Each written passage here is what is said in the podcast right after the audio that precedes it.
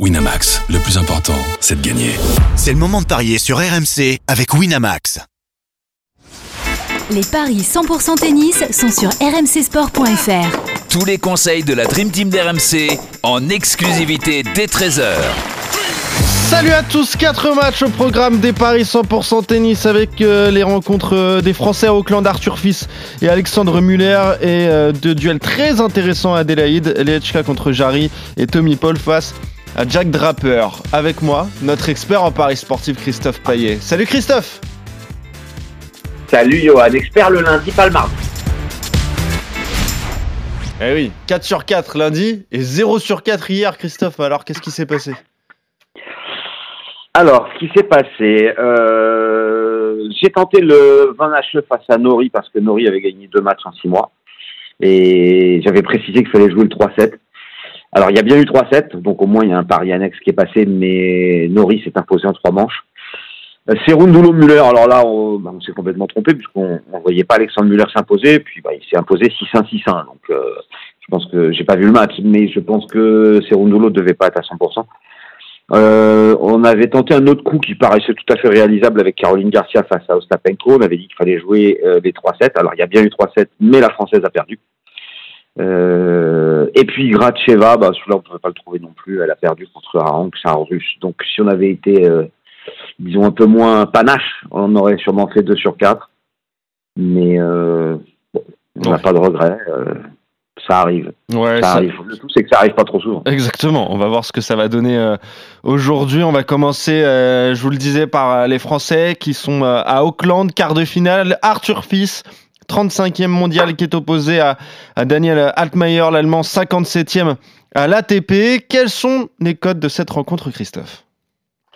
Eh bien, j'étais un peu surpris en les découvrant. Arthur Fils est archi favori. Archi favori à 1,30. Euh, 3,50 Altmaier. Je dis ça parce qu'en fait, ils se sont joués une fois, il n'y a pas longtemps. C'était à Bercy en 2023, 6-2, 6-4 en faveur d'Altmaier. Alors, c'est vrai que je- on est, on est d'accord là-dessus. Arthur Fils était un petit peu épuisé, voire Oui, cramé ça, en, en cette fin de saison. Et que là, bah, il a rechargé les batteries et ça s'est vu contre Gasquet, contre Borges. C'était euh, 2-7-0 à chaque fois. Il a quatre victoires en cinq matchs en 2024. Il a juste perdu en quart de finale à Hong Kong face à Roublev et il a 80% de succès sur ses dix derniers matchs depuis Bercy, en comptant évidemment euh, la Next Gen où il a atteint la, la finale. Altmaier, euh, très irrégulier, six victoires, six défaites depuis l'US Open. Grosse perf euh, à Auckland, il a battu euh, Giron, mais ensuite il a surtout battu Ogier Aliassim, mais bon, c'est bon, c'est qu'Ogier Aliassim, euh, il est sur courant alternatif. Et il avait perdu contre le futur vainqueur à Brisbane, c'était Dimitrov au deuxième tour. 1,30, je trouve que c'est un peu exagéré, mais bon, à mettre dans un combiné, je vois vraiment pas comment euh, Arthur Fils pourrait pas prendre sa revanche face à Altmaier. J'irais même jusqu'à 2-7-0 à 1,78. Ok. Sa forme actuelle. Ouais, c'est vrai qu'il est euh, très bon, euh, Arthur Fils. Euh, tu parlais de cette confrontation. Je suis pas sûr qu'elle, qu'on puisse la prendre en compte. Hein. Tu en as parlé de cette fatigue d'Arthur Fils en, en fin de saison. Après, il s'est entraîné Ouais. avec Rafa Nadal durant l'intersaison, justement. Il a été excellent. Il a dû beaucoup apprendre. Voilà, c'est ça. Il a dû beaucoup apprendre quand même aux côtés du Mallorquin. Moi, je me dis que c'est un peu la, la saison de la confirmation. C'est là où il doit passer Voilà. un, un nouveau cap, celui de rentrer dans, dans le top 20 et de, de s'y installer. Donc, euh, je le vois pas passer euh, à côté euh, ici à, à Auckland. Je pense qu'il doit aller au bout, au moins en finale. Donc, je vais jouer la victoire d'Arthur Fils. Je vais te suivre. Le deux manches, ça me paraît risqué, mais peut-être avec un, plus d'un certain nombre de jeux. Est-ce que tu as ça dans, dans ta besace, Christophe? Alors, euh, Arthur Fils, plus de 22, c'est coté à 2. Après, on peut faire un my match et, et décider que bon, Ouais. on va jouer le plus de 21 ou plus de 20 ou plus de 19. Voilà, après, euh, moi je pense qu'il peut gagner sur un score genre 6-4, 6-4 quoi. Ouais, c'est ça. Plus de 19 jeux, moi, ça me paraît, ça me paraît pas mal pour essayer de faire gonfler un petit peu cette cote qui, qui me paraît, Ouais, c'est euh, qui me paraît basse quand même. Mais on est d'accord sur la victoire du Français face à Daniel Altmaier. Autre tricolore engagé en quart de finale à Auckland, c'est Alexandre Muller. T'en as parlé dans ton euh, récap, Christophe. Il est 79e mondial. Il vient de, de torcher. Il n'y a pas d'autre mot. Euh, Serundulo 606-1. Taro Daniel est 74e. Lui, il a battu Vukic et Purcell. Des cotes équilibrées pour cette rencontre, Christophe. Oui, effectivement, euh, Taro Daniel est légèrement favori à 1,88 et 1,92 pour euh, Alexandre Muller. Alors, Alexandre Muller, il est dans le rythme là. Il a déjà gagné deux matchs en qualif, puis il a sorti Bonzi, puis il a été ultra expéditif face à Serundulo. Donc, au niveau de la fatigue, ça a dû compenser le fait de passer pas trop de temps sur le courrier. Euh, il a plutôt un bon bilan en cette fin de saison, 14 victoires en 25 matchs depuis l'US Open. Alors évidemment, il jouait surtout des, challengers, euh, demi-finale à Cassis, quart de finale à Helsinki, mais là il est en quart de finale, donc ça va être sa meilleure perte depuis euh, quelques mois, parce que là on n'est pas sur un challenger. Euh, il n'a perdu que contre Nakashima cette saison, euh, enfin cette, en ce début d'année en 5 matchs. Taro Daniel, lui, il a battu Vukic, il a battu Purcell, il a aussi 4 victoires et une défaite. Euh, mais bon, il avait battu euh, des joueurs en qualif du tournoi de Hong Kong comme Chonsky et Wong. Hein, donc bon, voilà, euh, pas s'enflammer non plus. Euh, lui aussi a, a, un bon bilan, mais il a joué énormément de challengers en fin de saison. Il a gagné à Sydney début novembre, finaliste à, Matsuyama au Japon, battu par Nardi. Mi-novembre, ça c'était, oui, c'est ça. Et puis fin octobre, il avait été faire une demi-finale à Playford City. J'ai appris ce nom aujourd'hui. Euh, c'est en Australie où il avait perdu contre Wong, donc il a pris sa revanche. Bon, voilà, pour être sérieux, euh, Taro Daniel, euh, c'est un joueur confirmé, expérimenté. Il y a longtemps qu'il est sur le circuit, mais rien d'exceptionnel. Donc, je vais jouer la grosse cote, la victoire d'Alexandre Muller à 1,92. J'ai l'impression qu'il est sur une très bonne dynamique. Ouais, c'est vrai qu'il a été impressionnant contre euh, Serundulo, même si l'Argentin était euh, très mauvais. Je regardais un petit peu les stats en, en premier service, hein, moins de, euh, pas beaucoup de, de pourcentage de, de première balle. Donc c'est. Il a bien servi Muller? Je pense que oui. Ah bah oui, largement. Euh, ouais. Bien sûr. Euh, mais en même temps, c'était facile. Hein. 63% de première balle pour, euh, pour Muller, 62% de points gagnés au premier service. Pour te donner la comparaison avec Serundulo, pour l'Argentin, c'est 47% de premier service, 33% seulement de, de points gagnés au premier service et 25% sur, les, sur la deuxième balle. Donc c'est c'était un ouais, match 100 pour Serundulo, catastrophique. Euh, moi, j'irais quand même sur la victoire de Taro Daniel, hein, qui me semble un peu plus solide quand même sur euh, ce genre de surface. Je me rappelle d'un bon tournoi à Toronto, il avait battu euh, Manarino avant de tomber contre Raonic. Donc euh, moi je vais jouer la, la, victoire de Taro Daniel, mais mon pari de base, ce serait le 3-7 sans donner de vainqueur.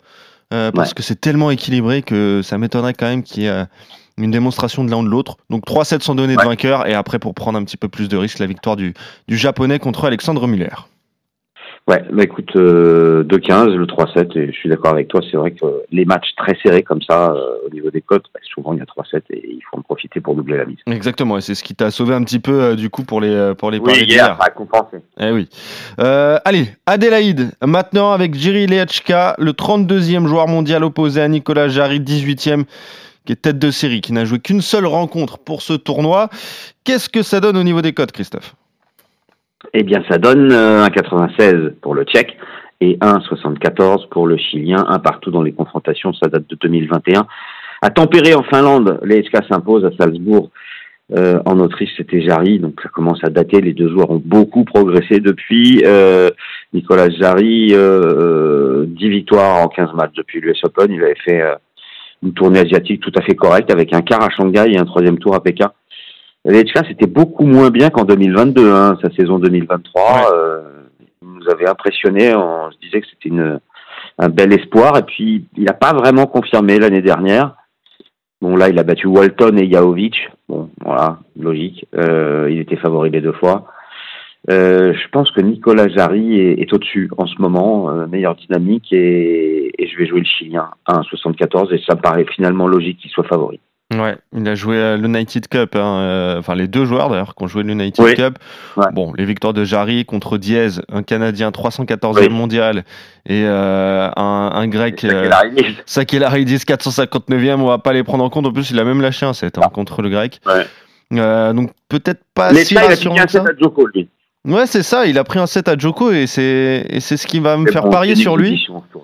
Ouais, euh, vous voyez, mais il y a des points enfin, ATP en jeu en fait, donc c'est ouais, mais bon. à moitié une exhibition quand même. Les, les joueurs la jouent ouais. sérieusement. Hein. Tsitsipas en, en parlait notamment. Euh, ouais. Non, ou c'est Alexander Zverev, il, il, la joue vraiment. Donc euh, Donc euh, je me dis que prendre un set à Joko, même si on sait que Joko avait, avait ce problème au, au poignet, c'est quand même Oui. pas mal. Après, il, il perd en 3 aussi contre Zhang, mais Zhang est en train de, de crever l'écran aussi, il est en train de monter en, en puissance.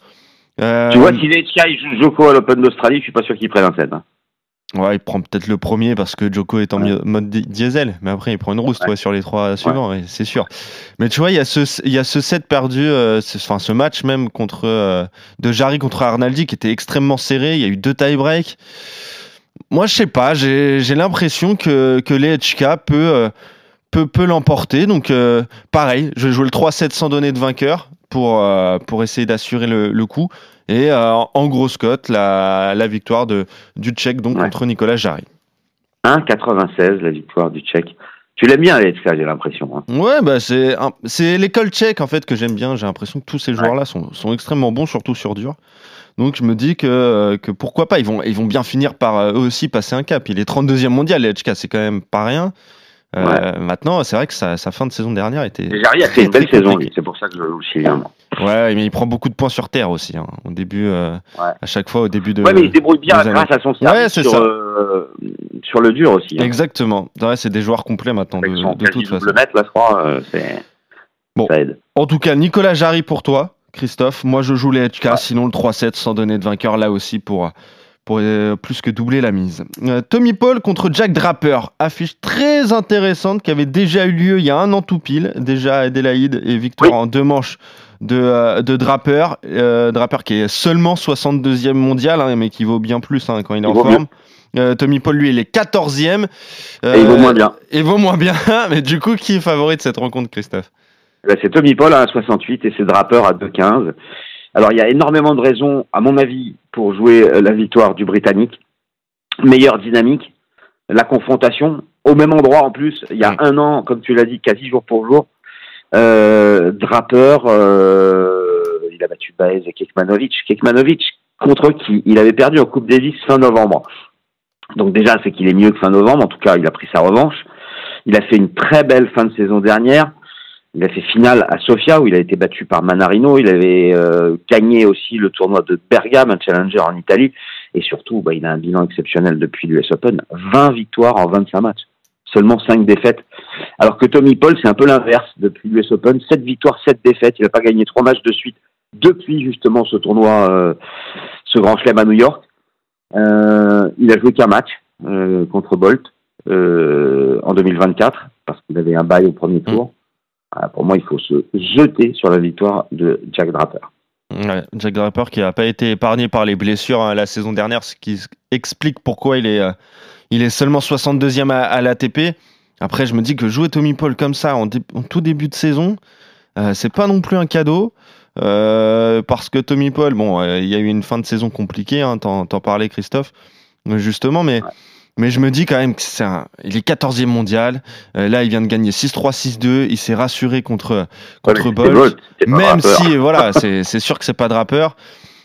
Ah, ça va être serré, c'est compliqué encore. hein. C'est un match compliqué à pronostiquer. C'est vrai que la, la cote de Draper est à combien, Christophe? Draper, c'est 2,15 et Tommy Ah Paul, ouais. c'est 1,68. Ouais, je, ouais je, je vais- je vais te suivre. Je pense qu'il faut. C'est le match où il faut tenter un coup. C'est euh, Bah la oui. victoire de Draper contre, contre Paul. Voilà, à 2-15, je pense qu'il faut, faut aller dessus. Après, pareil, on peut toujours se couvrir en, euh, en mettant le 3-7 sans donner de vainqueur. Euh, Pourquoi pas des tie break aussi dans la rencontre. Mais, mais en tout cas, allez, on va tenter le coup. Victoire de Ja- Jack Draper contre Tommy Paul pour ce quart de finale à Adélaïde, ce qui euh, ferait un remake de, on l'a dit, de- du match de l'année dernière. Euh, on est d'accord sur cette rencontre. On est d'accord également sur la victoire euh, d'Arthur Fils contre euh, Dan, Daniel Altmaier. Ça, c'est à Auckland. Et sinon, désaccord entre nous. Toi, tu vois la victoire d'Alexandre Muller, la victoire également de Nicolas Jarry. Et moi, je joue les succès de Taro Daniel contre le Français et de euh, Jiri Lehechka contre le Chilien. Merci, Christophe. Allez, on espère que tu feras pas un zéro cette fois quand même. J'espère pas non plus. Euh, Non, Mais non, ça c'est fini. Merci Christophe. Allez, on se retrouve demain pour de nouveaux paris 100% tennis. Salut à toi et salut à tous. Bonne journée à vous. Ciao à tous Winamax, le plus important, c'est de gagner. C'est le moment de parier sur RMC avec Winamax. Les jeux d'argent et de hasard peuvent être dangereux. Perte d'argent, conflits familiaux, addiction. Retrouvez nos conseils sur joueurs-info-service.fr et au 09 74 75 13 13. Appel non surtaxé.